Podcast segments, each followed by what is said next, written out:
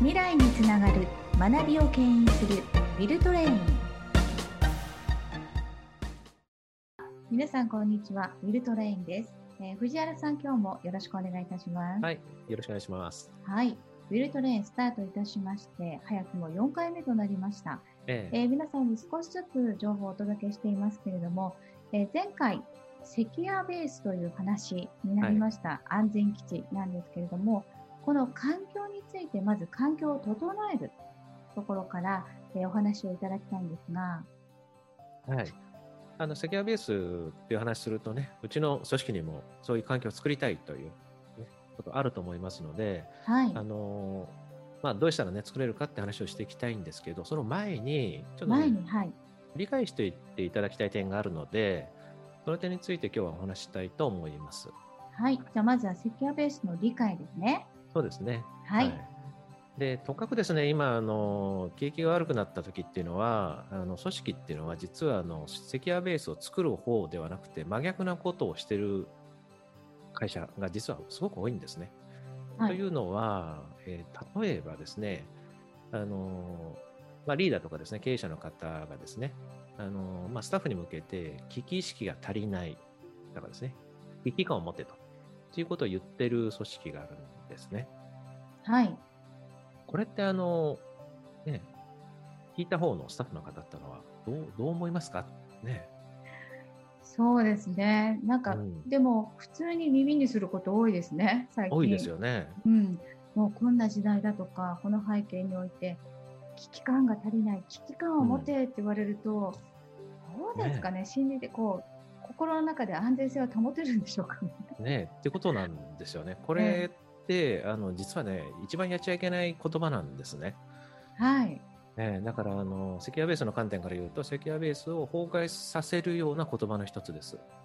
あうん、この言葉一つで結構耳にしてますが、崩壊させるスタートになると。うんかなり、はいあの大間違いで、あのこれであの組織とかね、企業の成績を挽回させるつもりで言ってるんですが、あのそういうことにはあまりならないっていうふうに考えてください。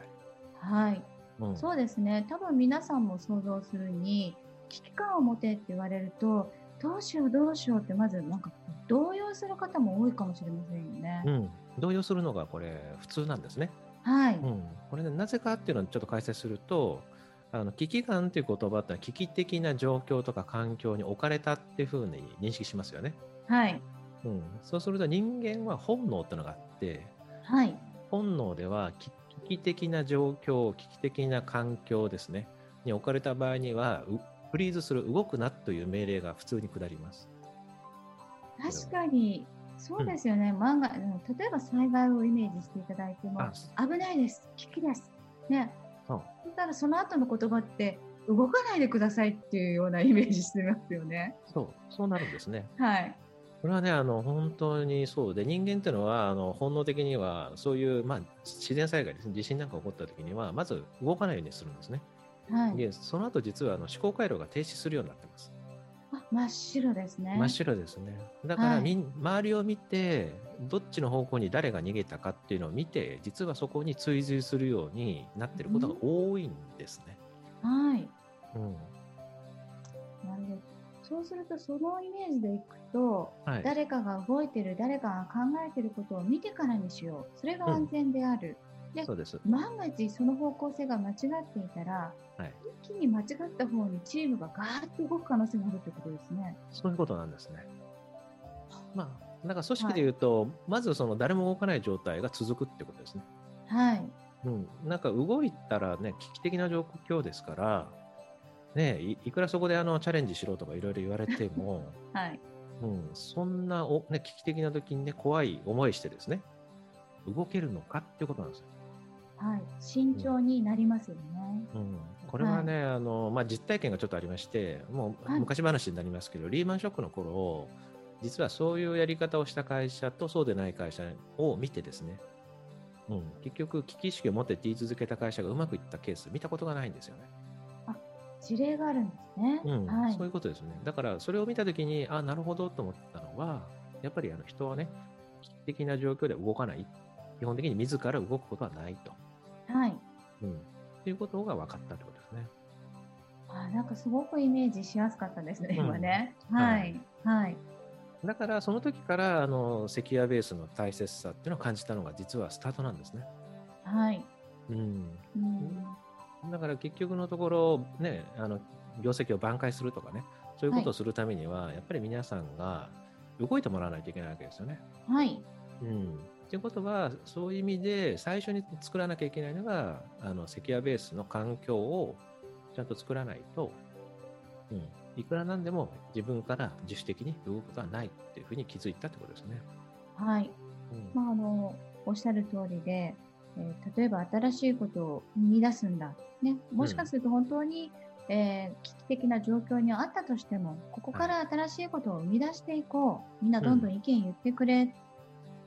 それが必要なのに、なんとなく、ざわざわっていう危機感だったら、おはいっしゃる通り思考も止まるし、うん行動も止まってしまいますから、本来は生み出したいのになかなか出てこないというような環境になるわけですね。そうですね。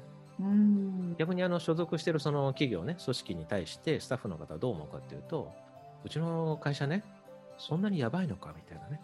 そうですね。もうなんか変な感じに解釈されたりとか、でそれをね、また煽る人が出てくるわけですよ。うちの会社もうやばいんじゃねえかとかね。はい。はい、あんなことをね、リーダーが言い出してとかね。ええええうん。だから実はそういう言葉っていうのは必要ないってことですね。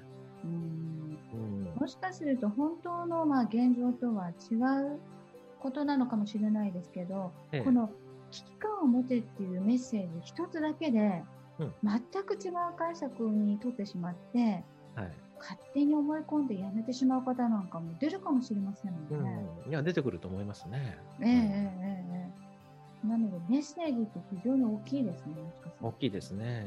うんだから目指すところは、結果的に言うと、あの一人一人があの自発的に前向きに、ね、動いてもらえるようになするってことであれば、そういったセキュアベースをの環境を作りながら、最終的には、あのなんですかね、主体性を持ってもらうのが、やっぱり理想ですよね。はい。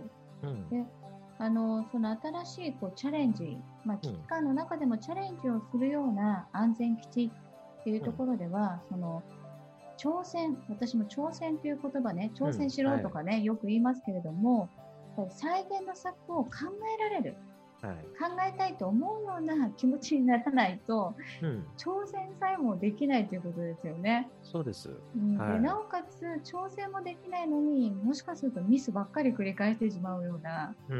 うん組織になってしまうかもしれませんよね。そうなんですよね。うんうんだから、まあ、あの、自分がやらなきゃって気持ちになるとかね、うん。はい。そういうところにやってき、うん持っていきたいので、そういう意味で今後ね、あの、このウィルトレインでもね、そういう解説をしていきたいなというふうに考えてます。はい。ありがとうございます。そうなってくると、どのようなチームがこの安全基地、ね、セキュアベースが整ってるかっていうような、えこの質問ですね、皆さんにこれ大丈夫ですかっていうようなキーワードを次回からは少しえそうです質問を投ね。げかけたいと思いますね。はい。そういうのを取り上げていきたいですね。はい。なので次回からは皆さんに質問をしながら少しあの紐解いていきたいと思いますので、えー確認材料として5回目からはさらに具体的に、えーええお話を進めていければと思います。はい。はい。また次回も藤原さんよろしくお願いいたします。はい。よろしくお願いいたします。